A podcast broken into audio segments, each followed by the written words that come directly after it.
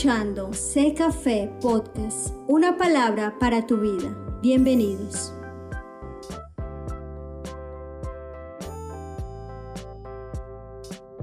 Gloria a Dios. Antes de leer Santiago capítulo 3, quiero hablar acerca o compartirles una reflexión.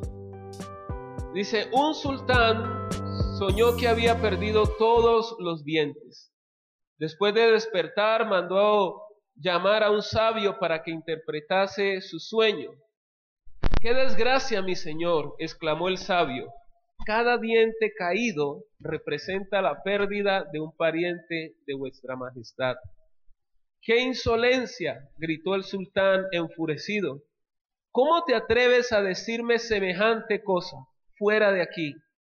Llamó a su guardia y ordenó que le dieran cien latigazos. Más tarde ordenó que le trajesen otro sabio y le contó lo que había soñado. Este después de escuchar al sultán con atención le dijo, Excelso Señor, gran felicidad os ha sido revelada. El sueño significa que sobrevivirás a todos vuestros parientes. Se iluminó el semblante del sultán con una gran sonrisa y ordenó que le dieran cien monedas de oro. Cuando éste salió del palacio, uno de los cortesanos le dijo, admirado, no es posible, la, interpretación que habéis hecho del sueño es la misma que el, el primer sabio. No entiendo por qué el primero le pagó con cien latigazos y a ti con cien monedas de oro. Recuerda bien, amigo mío, respondió el segundo sabio, que todo depende de la forma en el decir. Uno de los grandes desafíos de la humanidad es aprender a comunicarse. Muy bien, vamos a hablar de eso hoy, acerca de la comunicación. ¿Sí entendieron la reflexión? Gloria a Dios. Todo está en saber decir las cosas. El primero y el segundo le dijeron lo mismo. El primero le dijo de una forma diferente. Todos tus parientes se van a a morir. Se le dijo, ¿qué es eso? Lo mandó a castigar. El otro le dijo, en otras palabras, el único que va a quedar vivo de toda su familia es usted. Y lo llenó de felicidad esto y lo premió. Nosotros como seres humanos tenemos que aprender a comunicarnos. Y cuando hablamos de aprender a comunicarnos, estamos hablando de aprender a decir las cosas, pero también de aprender a escuchar las cosas que se nos dicen. Porque muchos de nosotros somos producto de una palabra. Hoy usted y yo estamos aquí quizás porque en algún momento alguien nos habló de Dios. Cuando nos hablaron del Señor, esa palabra se convirtió en un pensamiento. Ese pensamiento se convirtió en una creencia. Y esa creencia se convirtió en una acción que quizás lo tiene usted en esta mañana aquí. Todos nosotros escuchamos todo el tiempo eh, eh, palabras que se nos dicen, eh, nos hablan, nos dicen cosas o decimos cosas. Y tenemos que aprender a comunicarnos para que podamos de la mejor manera decir las cosas y de la mejor manera asimilar las cosas que se nos porque hay gente que está destruida por una palabra que se le ha dicho. Como también hay personas que han triunfado en la vida por una palabra que se les ha, le ha dicho. Entonces es importante que usted y yo aprendamos a comunicarnos. ¿Cuántos dicen amén? Ahora, ¿qué dice la Biblia acerca de la comunicación o del hablar?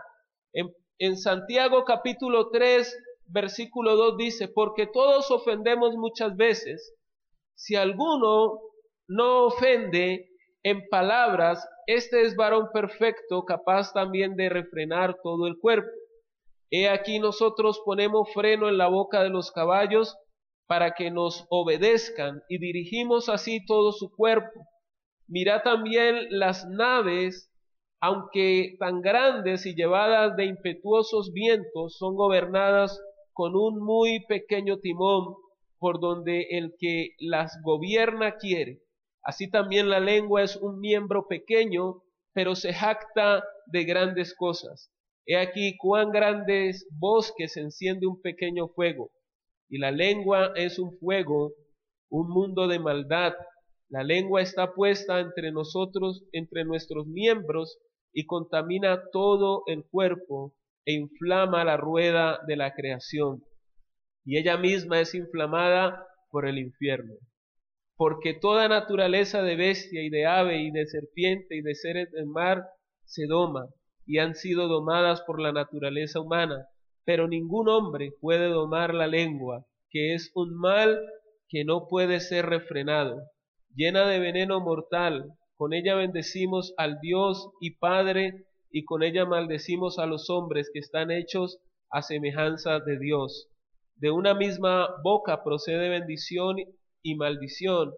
Hermanos míos, esto no debe ser así. ¿Acaso de alguna fuente, acaso alguna fuente hecha por una misma abertura agua dulce y amarga? Hermanos míos, ¿puede acaso la higuera producir aceitunas o la vid higos? Así también ninguna fuente puede dar agua salada y, dulce. Amén. Gloria a Dios. Santiago hace una exhortación eh, a la iglesia acerca de tener cuidado con un miembro pequeño en nuestro cuerpo como lo es la lengua, que quizás de, pronto el ser humano no le da la importancia eh, a, su lengua o su manera de hablar, para decirlo de otra forma. No le damos importancia, pero miren cómo eh, las, las ilustraciones que utiliza Santiago dice que la, la forma de hablar de una persona puede, eh, de la misma manera que una pequeña llama de fuego, prender todo un bosque, de la misma manera una palabra de un ser humano puede causar grandes estragos. A veces el ser humano no tiene cuidado en su forma de hablar y muchas veces vamos diciendo cosas y hablando cosas que en vez de ayudar destruyen. Y a veces dentro de nuestro hogar, dentro de nuestra familia y, para nuestra propia vida y para nuestro propio entorno, nosotros tenemos que aprender a hablar. Y no solo aprender a hablar, sino también aprender a escuchar. Hay que aprender a tener una buena comunicación. ¿Cuántos dicen amén? Tenemos que aprender, hermanos, a decir las cosas y a escuchar las cosas que se nos dicen. Hay gente abatida y totalmente destruida, hermanos, por palabras que se le han dicho. Job decía en Job capítulo 19, leámoslo, pero no vaya a perder Santiago. Quiero que leamos Job capítulo 19, versículo 2. Dice él, ¿hasta cuándo angustiaréis mi alma y me moleréis con palabras. Noten cómo estaba Job en esa situación, había perdido todo, ustedes ya conocen la historia de Job, había sido arruinado totalmente y cuando llegaron sus tres amigos y lo rodearon los tres amigos de Job, empezaron fue a querer generar en él culpa, decirle Job, a usted le está yendo mal por su culpa, usted algo ha hecho. Algo ha tenido que hacer. Y Dios había dicho que Job no había hecho nada. Pero los amigos estaban allí y, le decían tanto que él dice que sentía que lo angustiaban, lo estaban moliendo con, su, con sus palabras. Lo estaban destrozando con sus palabras.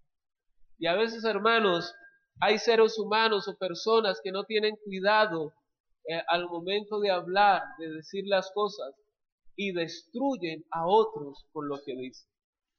Yo recuerdo el caso de mi cuñada, ella fue a ensayar a la iglesia principal, hicieron una convocatoria para el coro y ella se, se metió, se inscribió y el líder de la alabanza, hermano, no sé en qué estaba pensando en ese momento, pero el líder de la alabanza cuando la escuchó a ella y a otra persona le dijo, ustedes dos no sirven para esto.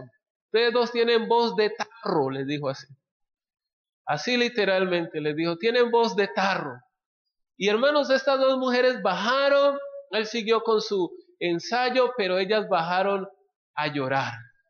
Mi hermano dice que le tocó ir en el bus eh, tratando de consolar a su esposa durante todo el camino, pero no lo logró. Y duró 10 años tratando de sacar esa frase del corazón de su esposa. Mi hermano dice que durante 10 años ella no se atrevía a tomar un micrófono para cantar después de que escuchó que el otro le dijo que tenía voz de tarro. Entonces, eh, prácticamente la, la, frustró durante 10 años. O sea, puede que cante feo, pero tenía que buscar otra forma de decir las cosas. ¿Sí me hago entender? O sea, a veces usted puede decir, pero pastor, era la verdad. Eh, sí, pero tienes que mirar de qué manera dicen las cosas.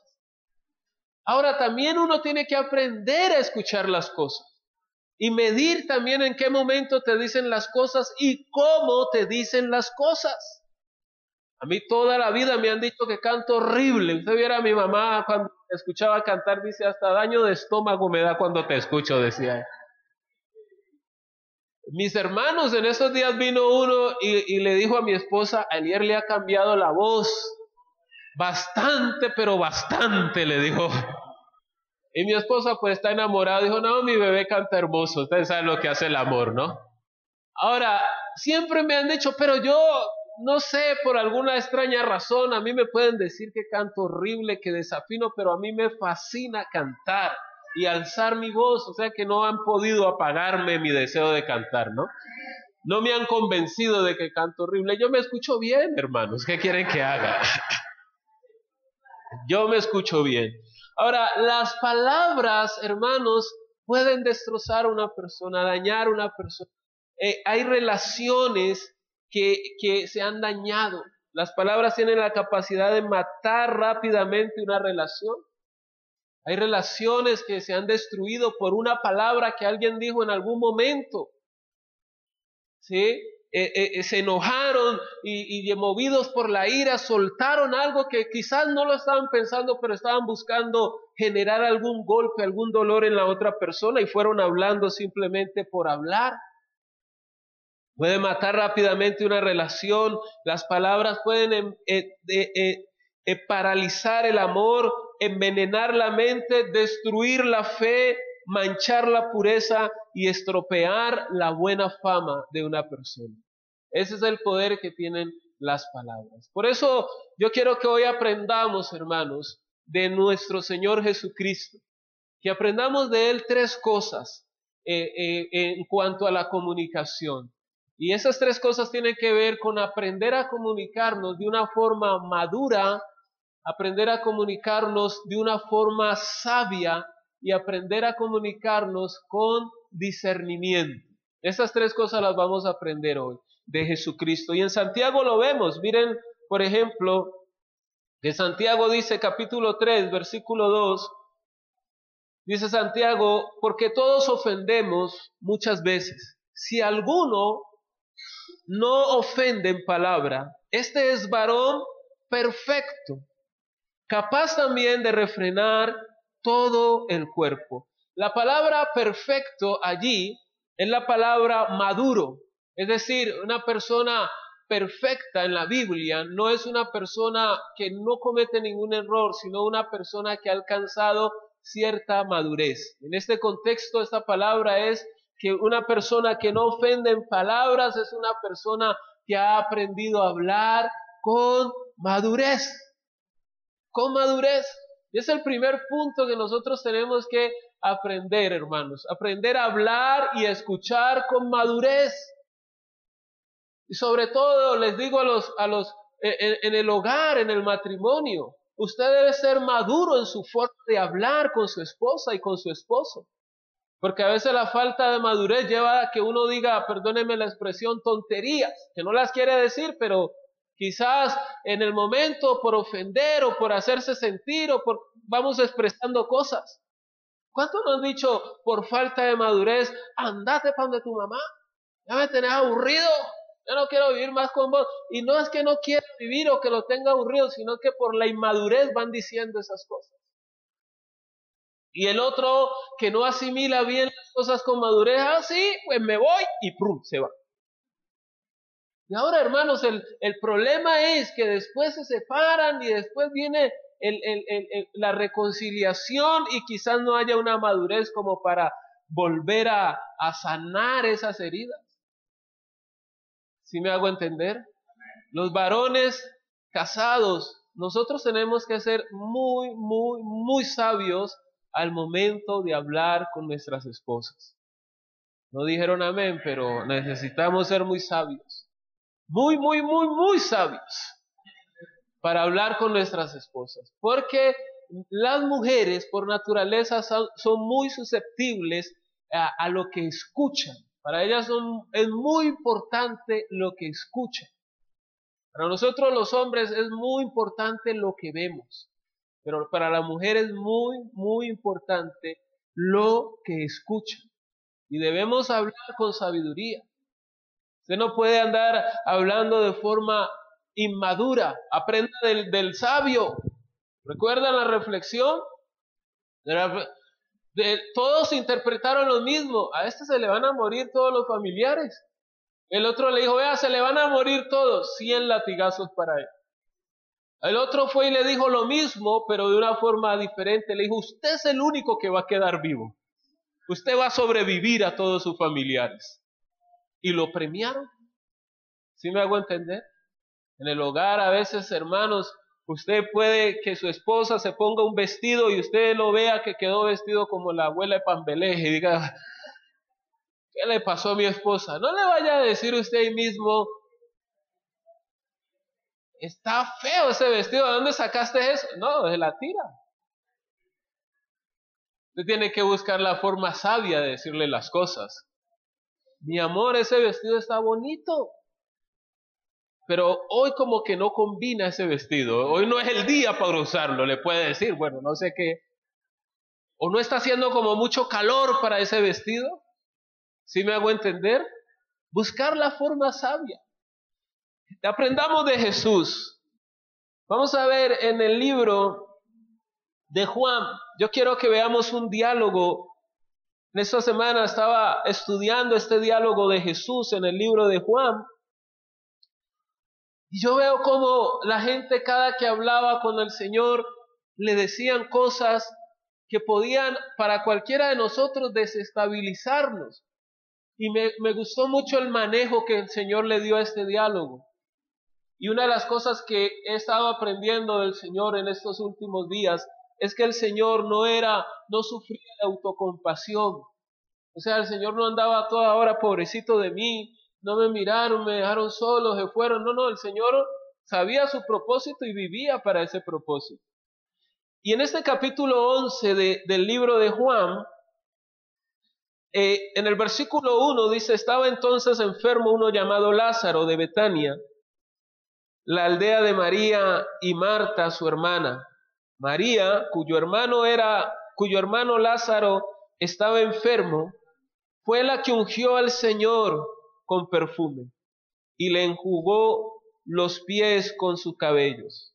Enviaron pues las hermanas para decirle a Jesús, Señor, he aquí el que amas está enfermo. Oyéndolo Jesús dijo, esta enfermedad no es para muerte, sino para la gloria de Dios, para que el Hijo de Dios sea glorificado por él. Noten este primer punto, noten la madurez del Señor para hablar. Aquí hay una noticia y, yo quiero también aclarar que eh, me estoy yendo al extremo con Jesús, porque aquí todo lo que está sucediendo eh, eh, es real. O sea, Lázaro está enfermo y quizá la enfermedad era grave, porque y vemos que era grave porque cuatro días después muere. O sea, no era que tenía una gripita, no era que estaba con, fiebre, no, la Biblia no detalla cuál era la enfermedad de Lázaro, pero por lo que vemos que cuatro días después muere, la enfermedad de Lázaro era grave. Ahora, cuando ellas mandan a decirle esto a Jesús, yo creo que le han dado una descripción de la situación a Jesús de tal manera que quieren que Jesús vaya inmediatamente. Más adelante usted lo va a ver que María y Marta le dicen al Señor, ¿usted por qué no vino? ¿Por qué no estuvo aquí en ese momento? Tal vez la forma en cómo le describen la situación al Señor, hermanos, es para que Él vaya corriendo, para que se preocupe. Yo le pregunto a usted si usted eh, quiere que alguien reaccione, su forma de transmitir las cosas no es buscando que esa persona vea la, gravedad de la situación en el momento. Yo me imagino que le dijeron Jesús, su amigo Lázaro con el que usted se crió, el hermano de María y de Marta, se está muriendo. Está grave. Se va a morir, está enfermo, pero ya no hay tiempo. Camine, córrale. Y la respuesta del Señor, hermanos, fue esta enfermedad no es para muerte, sino para la gloria de Dios, para que el Hijo de Dios sea glorificado con ella. O sea, la respuesta del Señor cambia la idea que tienen las personas. Porque quizás cuando llegaron le dijeron, tu amigo Lázaro está enfermo, se va a morir. Pero Jesús, ¿qué es lo que dice? No es para muerte esta enfermedad. Es decir, Él cambia la idea de lo que se le está transmitiendo. Le cambia la idea. Ellos le dicen, él se va a morir. Él les dice, no es para muerte, es para la gloria de Dios. Y hermanos, ahí es parte la madurez en nuestra comunicación. Que a veces nosotros, hermanos, transmitimos las cosas y las tratamos de transmitir de la peor manera para que la persona se preocupe. ¿O no? Y las transmitimos, pero cuando usted aprende a tener madurez en su forma de comunicarse, cuando aprende a transmitir, no, la vaya, no va a transmitir las cosas mostrando el peor panorama de las cosas, sino que usted aprende a mostrar la solución al problema o a la situación que está. En una ocasión a mí me robaron y me, me, me salieron unos bandidos bueno, en un mes me salieron como cuatro bandidos. Estaba, yo no sé qué cosa tenía con los ladrones, pero por donde metía ese mes me robaban. Y hermanos, eh, uno de ellos me robó, me sacó un arma, me quitaron un reloj, se lo entregué. Bueno, a veces yo eh, llegué a mi casa, le conté a mi familia y alguien vino y me dijo, Elier, ¿verdad que te robaron, que te quitaron el reloj? Y le dije, sí, te robaron. Ay, no, qué pesar que... Le dije, no, no es tanto el pesar porque me hayan robado, es la alegría porque no me hicieron nada. El reloj lo puedo recuperar, pero aunque sacaron un arma, no me hirieron, no me hicieron nada, me dejaron ir. Y es la forma de contar lo mismo, pero mirarle a esa situación el lado bueno. ¿Sí me hago entender? Porque la situación ha podido ser peor. Han podido quitar el reloj y me han podido herir. Pero lo que hice fue para no angustiarme por la pérdida del reloj, mm, regocijarme en que quedé bien, que no me hicieron nada. Es a veces usted y yo tenemos que mirar, porque aquí Jesús lo que se están tratando de transmitir es preocupación. Y aquí le voy a tirar a las damas, porque las damas tienen una forma de decir las cosas que son muy detalladas. La, la forma de las mujeres que es bueno que es bueno, Dios les ha dado una particularidad a ella. Por ejemplo, la mujer cuando el hombre va a cambiar de empleo, le dice, tengo otro empleo en otra ciudad, en otro país, el hombre lo que ve es el puesto. Y para él es bueno, dice, vámonos, voy a estar en otro puesto, voy a ganar más.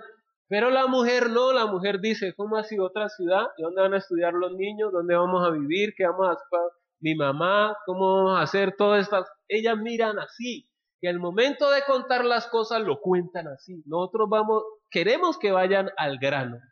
Yo ya he aprendido de mi esposa y, que ella es mujer y ella trata de contar, te tengo que contar algo. Entonces yo ya me preparo y digo, ya sé que tengo que, antes de angustiarme, tengo que esperar a que ella llegue al punto, a la conclusión, porque puede ser que esa situación no sea tan grave, pero la forma en que a veces me lo dice me lo puede hacer pensar.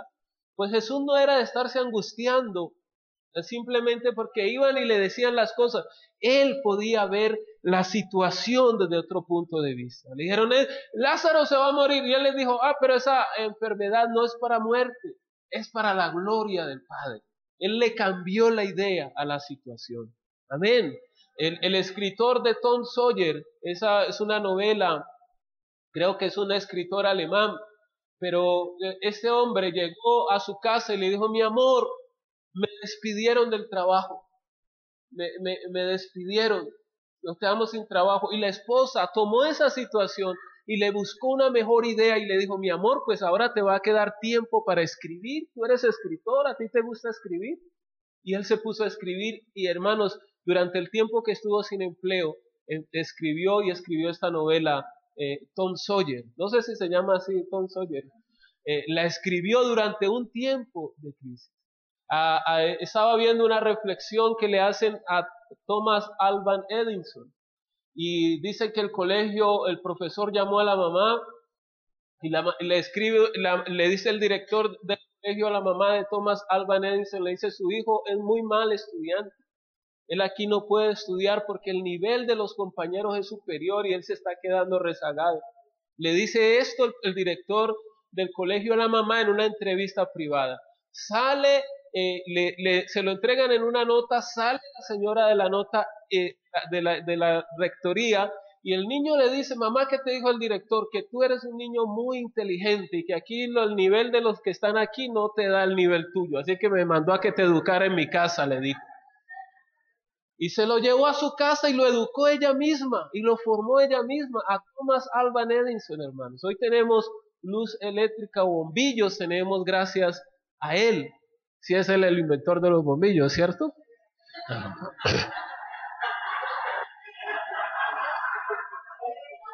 Es que de pronto le atribuyo el invento al que no es, pero sí es él.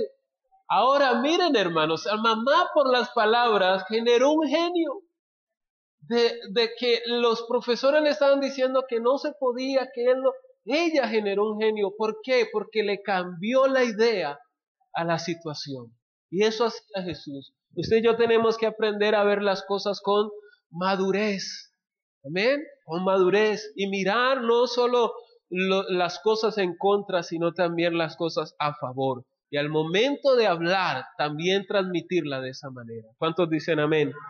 En ese mismo diálogo encontramos que después a Jesús no solo le, quieren, le quisieron generar preocupación, sino que también, hermanos, le quisieron generar eh, culpa o duda. Vamos a leer, dice en el versículo 5, y, y amaba a Jesús a Marta y a su hermana y a su hermana y a Lázaro.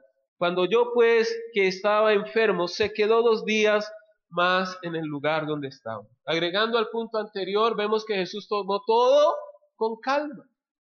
Tomó todo con calma para analizar bien la situación, no se apresuró, no se dejó llenar de ansiedad y de desespero.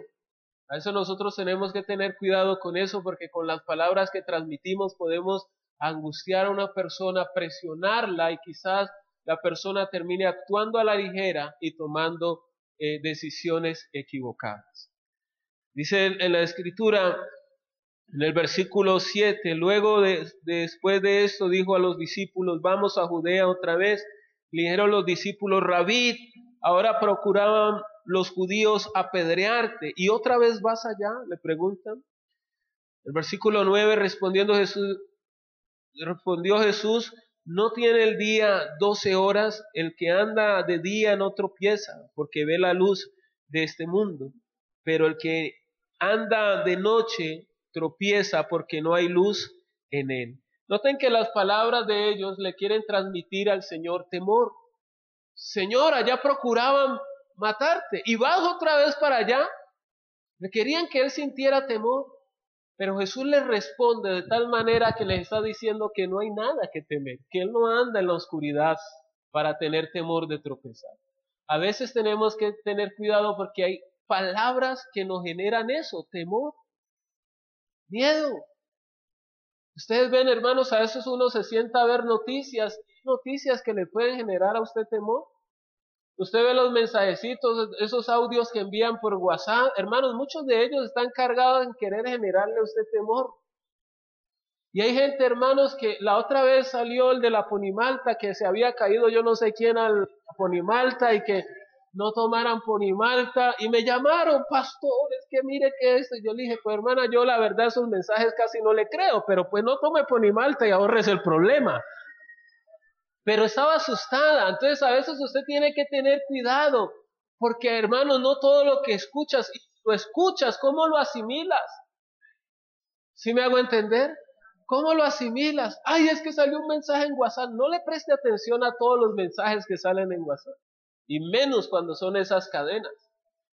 Entonces llegan allí y usted va a ver, hermano, la gran mayoría están queriendo transmitirle temor. Decía una reflexión un día que un hombre se encontró con la muerte en un camino y le dijo, ¿para dónde vas? Le preguntó este ciudadano a la muerte y la muerte le dijo, hacia la población. ¿Y qué vas allá? Dijo, tengo que llevarme eh, a unas personas. ¿Cuántas te vas a llevar? Le dijo, 50. Entonces dice que al otro día ocurrió un terremoto y dieron el reporte de los muertos en esa población y fueron de 100 muertos. Entonces vuelve el ciudadano, se encuentra la muerte y le dice, oiga, venga que tengo un reclamo para usted. ¿Y por qué? Dice, porque usted me dijo que solo iba a llevarse a 50 personas. Y las noticias dice que fueron 100. Y dice este hombre, eh, este hombre, la muerte le dice a este hombre, yo me llevé 50, los otros 50 se los llevó el temor, dice él. La reacción y la forma de reaccionar frente al terremoto hizo que otras personas que no debían morir murieran en esa noche, según la reflexión. A veces el temor que se transmite a la forma de hablar. Entonces a veces está, hermano, la situación y de pronto empieza usted a proyectarse a días que ni siquiera está viviendo y lo hace con miedo, lo hace con temor ay, mira, ponete las pilas, no vaya a ser que venga esta situación, te quedes sin trabajo, si te quedas sin trabajo, no están los servicios, te atrasas en esto, te atrasas en lo otro, y lo, y lo ponen al pobre en una situación donde ya está a punto de enloquecer. Ahora, no ha pasado nada de eso, simplemente estamos transmitiendo eso. A veces hay gente que se va a tomar, no se tome eso porque eso da tal cosa y da tal otra. No, hermanos. ¿Sí me hago entender? Hay cosas que son, eh, eh, eh, comerlas demasiado, sí generan problemas en la salud, pero usted no tiene por qué andar transmitiendo temores. Dígale, cambie esa idea de, de eso y más bien proyectele a que coma sano. Hay cosas que te pueden alimentar mejor. ¿Sí me estoy haciendo entender? Entonces Jesús cuando le querían traer temor, él manejó eso con esa situación y no dejó que esto lo agobiara. Ahora Jesús también más adelante vamos a ver que le tratan de generar, hermanos, duda. El versículo 11 dice, dicho eso le dijo, le dijo después, nuestro amigo Lázaro duerme, mas voy para despertarle. Dijeron entonces sus discípulos, Señor, si duerme, sanará. Si duerme, sanará. Ya ahorita ellos aquí lo que quieren es generarle al Señor la duda. Si duerme, sanará. O sea, a veces también, hermanos, hay momentos donde estamos hablando y quizás, hermanos, lo que nos estén diciendo en ese momento eh, nos quiera generar duda. A veces hay eh, eh, cuántas relaciones no han empezado a entrar en problemas porque alguien le mete dudas allí. Ay, su esposo no ha llegado. No. ¿Y eso? El mío ya llegó. Ay, Dios. Y quizá ella está haciendo su oficio ahí en su casa tranquila y empieza el enemigo allá a, a, hacerle cabida. Ojo con eso, porque hay una amiga mía que le empezó a llegar tarde igual que usted y ya ahorita se le fue. Y ya la otra queda atormentada allí pensando, ¿por qué este no llega? Y cuando llega el otro, quizás estuvo en un trancón, qué sé yo, por qué se demoró, y ya está la esposa vuelta una fiera allí. Vos, ¿por qué llegas tan tarde? Y el otro con hambre, hermano, uno con hambre llegar a la casa y que lo reciban a cantaleta. ¿Sí me hago entender? Y va a haber, hermanos, por eso usted y yo tenemos que ser sabios cuando nos están hablando, cuando nos están diciendo las cosas. Muchas veces cuando nosotros tomamos la decisión de pasarnos para acá, había gente que nos decía, ¿y eso por allá tan escondido? ¿Y eso por allá sí lo van a ver? ¿Sí este que lo otro? Hermanos, eh, yo decía, allá los va a llevar Dios. Es lo más seguro que tenemos, que el que llega acá es porque Dios lo trajo, hermanos. Entonces, a veces quieren frenarlo. Trate usted de hablar con madurez y de entender con madurez para que las cosas no lo agobien. ¿Cuántos dicen amén? Entienda que hay diálogos que te van a querer poner preocupaciones, traerte temores, traerte dudas y por último traerte culpa. En el versículo 19 dice, y muchos de los judíos habían venido a Marta y a María para consolarla por su hermano. Entonces Marta cuando oyó que Jesús venía salió a encontrarle, pero María se quedó en casa. Y Marta dijo a Jesús, Señor, si hubieses estado aquí, mi hermano no habría muerto. Ahorita ya ella le quiere sembrar culpa. Señor, mi hermano me murió porque usted no vino. Si él, si usted hubiera estado aquí, mi hermano no se habría muerto.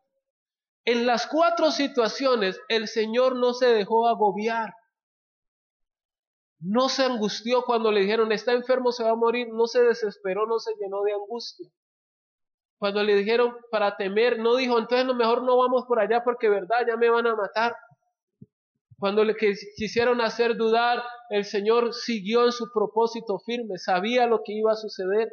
Ahora Marta le dice, Señor, si hubieses estado aquí, mi hermano no habría muerto. Esas palabras son palabras que quieren generar culpa.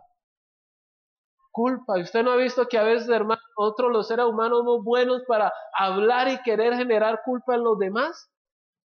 No digan amén. Yo estoy seguro de que así somos. Tranquilos.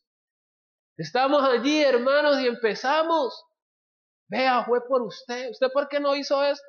Yo le dije, yo le dije, pero usted como no me hace caso, todo eso quiere generar culpa en los demás. Aló. Y a veces, hermanos, no es de, no se trata de generar culpa en las otras personas. No se trata de eso. Tenemos que ser maduros en nuestra forma de hablar. Tenemos que ser maduros, porque a veces lo que buscamos es que la otra persona se sienta mal y pregunto yo, ¿en qué ayuda eso? ¿En qué ayuda eso? A veces eso no ayuda, la otra persona sí se va a sentir mal, se va a sentir culpable, pero no trae respuesta, no trae, hermanos, una solución. Debemos ser maduros nosotros, nuestra forma de hablar. No hablar simplemente para que otra persona se sienta culpable de lo que está haciendo. Amén. Hablar, eso no es sano, no es de un cristiano que esté hablando y esté generando culpa en los demás. Estar buscando, porque eh, juzgando a las otras personas para que se sientan mal. Hay personas que tienen esa tendencia a hablar y a veces, hermanos, uno le toca, yo quiero aprender de Jesús eso. Yo digo, Dios, miro este, este ejemplo de Jesús. Marta le dice, Señor, si hubieses estado aquí, mi hermano no habría muerto. Y, el Señor le responde, tu hermano resucitará, tranquila. Se murió, pero tu hermano va a resucitar, le dice el Señor. Él no dejó que eso lo afectara. Muchos de nosotros podemos estar aquí, quizás esta semana haya sido una semana difícil para su vida y quizás haya, se haya visto usted afectado por una palabra por una palabra que quizás le transmitió preocupación, le transmitió temor, le transmitió culpa. Usted y yo tenemos que tener cuidado con lo que escuchamos. Ya vimos las noticias, aún sin decir que los que votaron por el no estaban equivocados o que los que votaron por el sí estaban equivocados. No, no estoy diciendo en eso, pero sí se conoció en las noticias que la campaña del no se basó en una estrategia de decir cosas que no eran. Y miren cómo, eh, cómo se basó. Dice que le dijeron, dígale a los costeños tales cosas, dígale que a los costeños que eso les va a volver Venezuela. ¿Sí vieron las noticias o no? Dígale a los pobres que los guerrilleros van a ganar más plata que, que ellos.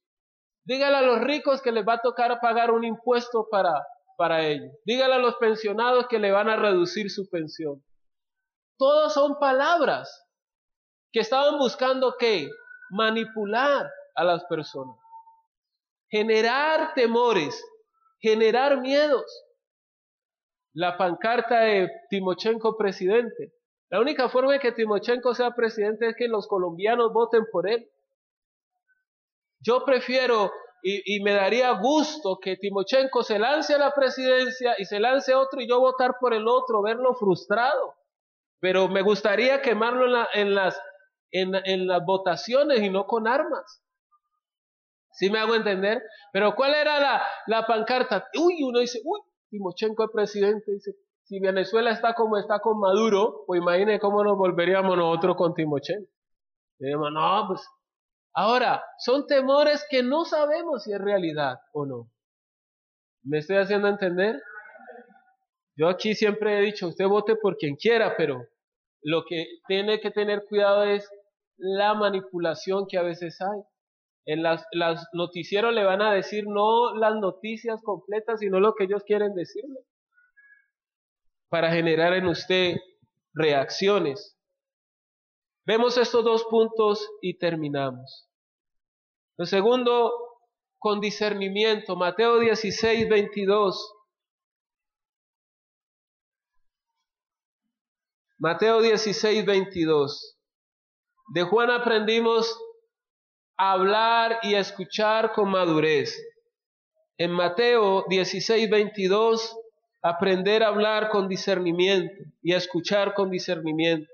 Entonces Pedro tomándolo aparte, comenzó a reconvenirle diciendo, Señor, ten compasión de ti, en ninguna manera esto te acontezca. Pero él volviéndose dijo a Pedro, quítate delante de mí, Satanás, me eres tropiezo porque no pones la mira en las cosas de Dios, sino en las de los hombres. Pedro le está diciendo al Señor, Señor está diciendo, yo tengo que morir en una cruz, me van a matar, cuando llegue a Jerusalén me van a matar. Pedro lo llama y le dice, Señor, pues si te van a hacer esto, no, no vayas para allá, cuídese, usted está muy joven, ¿cómo así que tiene que morir por allá? Y el Señor le responde y le dice, apártate de mí, Satanás, me eres tropiezo. El Señor entendió que el que le estaba hablando allí no era Pedro, sino que era el mismo enemigo utilizando la vida de Pedro. Y a veces usted tiene que tener discernimiento para saber cuando usted está escuchando voces o que le hablan de parte de quién le están hablando. Porque hermanos, a veces cuando eh, vienen y te traen propuestas, ahora les, decir, usted puede decir, pero yo cómo me doy cuenta cuando me esté hablando el diablo. Pues cuando te estén hablando cosas en contra de Dios, que son, van en contra de los principios de Dios, ese es el diablo. Ay, ¿cómo así, pastor? Bueno, cuando te dicen camine que por ahí nos podemos ganar una plata suave haciendo un robo, ¿quién cree que te está hablando allí, Dios o el diablo? Cuando te dicen, no, usted avíspese, usted está muy joven, una nochecita que le escape a su marido, eso usted, no, no pasa nada, un marido dele agüita de manzana para que duerma toda la noche y va, vámonos. ¿Quién te está hablando allí? Ay, venga, reclámeme una platica, usted nada más tiene que dar eh, su número de cédula y se gana allí otra platica. ¿Quién te está hablando allí? Ay, no susurren por Dios, ¿quién te está hablando allí? Nadie no va a decir, ay, esa bendición, ¿verdad? Me das a platica por hacer ese favor. No, eso es ilícito, eso, eso lo utilizan para el lavado de dinero. Entonces tiene que tener discernimiento, sabiduría. Aló. Tienen a meter cizañas. El, que cizaña es el enemigo. El Señor es, vio que Pedro le dijo, pero Señor, cuídese. ¿Cómo así que si Él no muere nosotros estaríamos perdidos? Y el Señor le dijo, apártate de mí, Satanás, me eres tropiezo. El Señor tuvo discernimiento, claridad para saber quién le estaba hablando en ese momento. Usted tiene el Espíritu Santo. Usted es un hijo de Dios con la sabiduría del Espíritu Santo. Ore y dígale al Espíritu Santo cada mañana, hoy dame discernimiento para saber quién me está hablando de parte tuya, cuándo es el enemigo que me quiere traer temor, miedo, culpa, cuando viene la acusación, cuando viene el señalamiento, cometes un error y esa voz que te dice, no vuelva a la iglesia, usted que va a la iglesia, usted yendo a la iglesia y la palabrota salió la boca, no vaya para allá, eso es mejor que quede acá en el mundo. Ahí te está hablando Satanás. Aló. Dios no te va a alejar, Él por el contrario va a querer restaurarte y levantarte. Pero esa vocecita que le dice a usted allí, no vaya para allá, qué pena con los hermanos. Ese no es Dios. Ese es el enemigo. Aló, usted vaya viendo las cosas con discernimiento. Lucas capítulo 20, versículo 20. Lucas capítulo 20, versículo 20 dice, y acechándole enviaron espías que simulasen justos a fin de sorprenderle en alguna palabra. Noten que aquí dice que le mandaron al Señor personas que simulasen justos, es decir, ya aquí se estaban camuflando. Estos son impíos que se estaban haciendo pasar como cristianos, como discípulos del Señor. Dice que simulen justos, o sea, que disimularan, que se hicieran creer que eran del pueblo de Dios, infiltrados, a fin de sorprenderle en alguna palabra para entregarle al poder y autoridad del gobernador. Y le preguntaron diciendo, Maestro, sabemos que dices y enseñas rectamente y que no haces acepción de personas, sino que enseñas el camino de Dios con verdad. ¿Nos es lícito dar tributo al César o no? Mas él, comprendiendo la astucia de ellos, le dijo, ¿por qué me tentáis? Mostradme la moneda. ¿De quién es la imagen y la inscripción?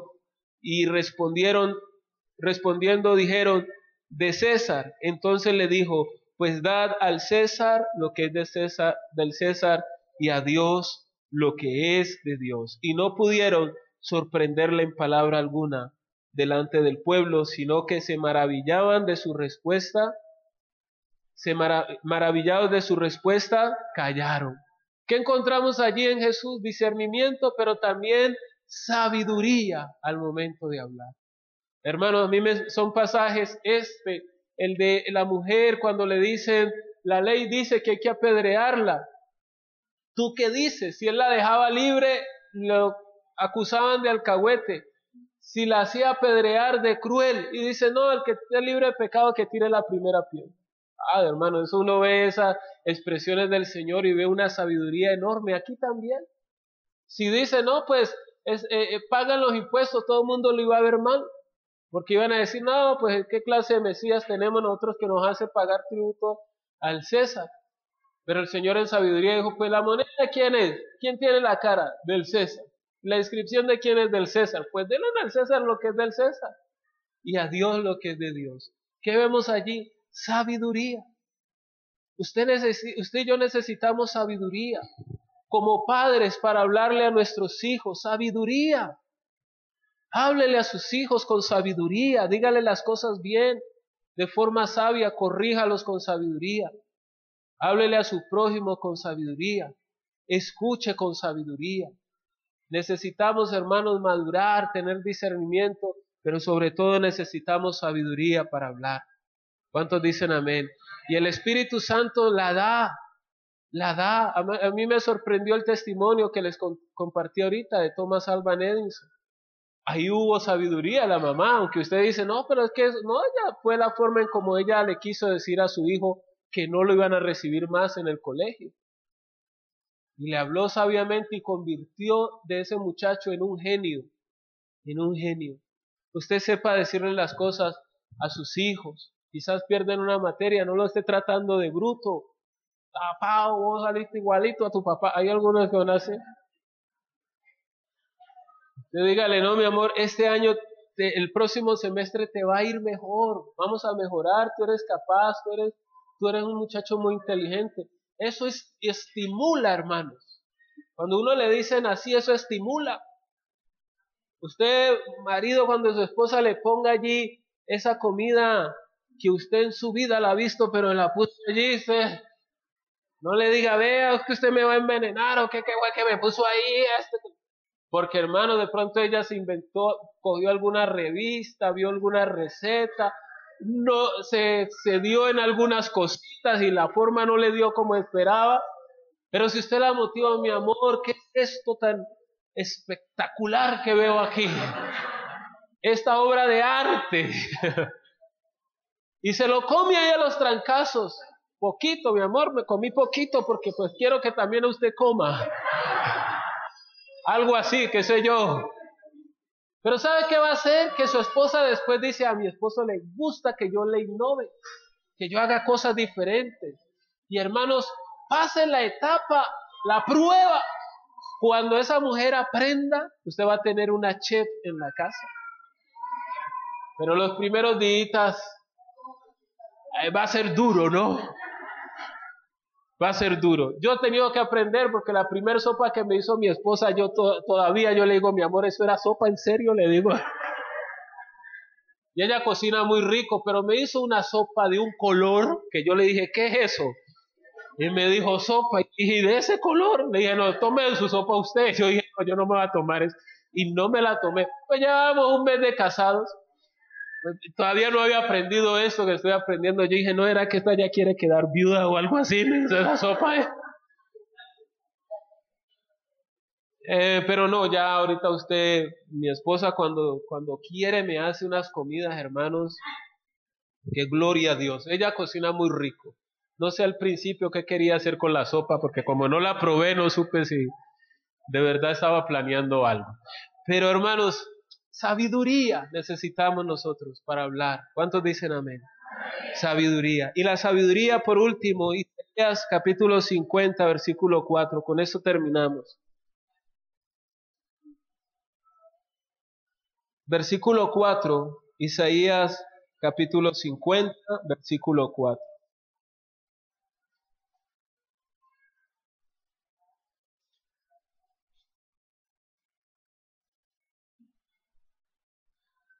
Jesús, hermanos, mantenió comunión con el Padre todo el tiempo. Isaías 50, 50, versículo 4 dice, Jehová el Señor me ha dado lengua de sabio para saber hablar palabras al cansado. Despertará mañana tras mañana, despertará mi oído para que oiga como los sabios. Jehová el Señor me abrió el oído y no fui rebelde ni me volví atrás. Y ese es un pasaje que habla acerca de Jesús. Y él dice aquí, el Señor Jehová me ha dado lengua de sabio para saber hablar palabras alcanzado. Despertará mañana tras mañana, despertará mi oído para que oiga como sabio. El versículo lo dice. ¿Quién va a aprender a hablar como sabio? El que aprende a escuchar como sabio. Si usted y yo aprendemos a escuchar a Dios, a oír al Señor, de la misma manera en que nosotros escuchamos, así mismo vamos a hablar. ¿Por qué usted y yo hablamos español? Porque desde niños escuchamos el español. Usted ha podido nacer en Colombia, usted dirá, no, yo hablo español porque nací en Colombia. No, si usted nace en Colombia y se lo llevan a vivir a la China, usted aprende a hablar chino aunque haya sido colombiano. Porque usted va a aprender a hablar de acuerdo a cómo escucha. Aló, Ahora, de igual manera, si escuchamos la sabiduría de Dios en su palabra, si cada mañana le decimos a Dios que nos hable, que hable a nuestro corazón, que hable a nuestro interior, usted y yo vamos a aprender a hablar con sabiduría. Yo le pido a Dios cada día, porque como predicador uno tiene que ser sabio para hablar, para decir las cosas. Y mi oración ha sido desde que conozco del Señor, Señor, despierte mi oído cada mañana y enséñame a escucharle para también saber de qué manera yo debo hablar tu palabra. Siempre ha sido mi oración y, y, necesitamos ser sabios, necesitamos oír a Dios para saber hablar. La comunicación es tan importante, hermanos, en todas las esferas de la vida, no solamente en nuestra relación con Dios, sino en nuestra relación con los demás y en nuestra relación con nosotros mismos. Porque usted, hermanos, va a convertirse en un producto de lo que usted se dice a usted mismo. Usted y yo nos hablamos a nosotros mismos. Y a veces, hermano, ¿qué se dice usted a usted mismo? A veces quizás usted se mira y dice, no, yo no soy capaz de hacer eso. O usted puede hablarse a usted mismo y decir, no, yo soy capaz, lo voy a lograr, voy a salir adelante. Y hermano, se va convirtiendo usted en un producto de lo que usted mismo está hablando que dicen que ese gusanito, la oruga, dice que el, la, ¿cómo se llama? De lo que hace su capullo, se va saliendo desde su boca, va formándolo de su boca. la ¿qué? crisalia. Va saliendo, va saliendo de su boca. Bueno, yo iba a decir la lanita esa que ya forma el capullo. Va saliendo de su boca y eso va generando su entorno y va generando un entorno de transformación, porque ese gusanito feo, hermanos, que vemos allí, después se convierte en una mariposa hermosa. ¿Y generó toda esa transformación? En lo que salía de su boca. Tú puedes transformar tu entorno cuidando lo que sale de tu boca. Bendiga a sus hijos con sabiduría. Háblele a su esposa, a su esposo. Háblele. A nosotros también nos gusta que nos digan que estamos guapos, cuerpados. Así no sea verdad porque nos digan, tú estás de acuerpado. ¿Sí me hago entender? Mi esposo es inteligente, mi esposa es sabia. Todo eso es un buen lenguaje dentro del hogar no de culpa, no de acusaciones, no de temores, de miedos, de dudas. Voy a arreglar el techo. ¿Y usted sí es capaz? No, por Dios. Ah, ahora no lo arreglo. Es la reacción muchas veces de uno. Dígale, mi amor, yo sé que sí, usted lo va a dejar mejor que el señor que le pagamos. Yo no sé por qué le pagamos al señor. Arréglelo usted. Y vaya ahora si es que está dudando porque él lo vaya a arreglar mal, ¿no? Pero anímelo. ¿Sí me hago entender? Gloria a Dios. Te esperamos en un nuevo episodio de Sé Café Podcast. Dios te bendiga.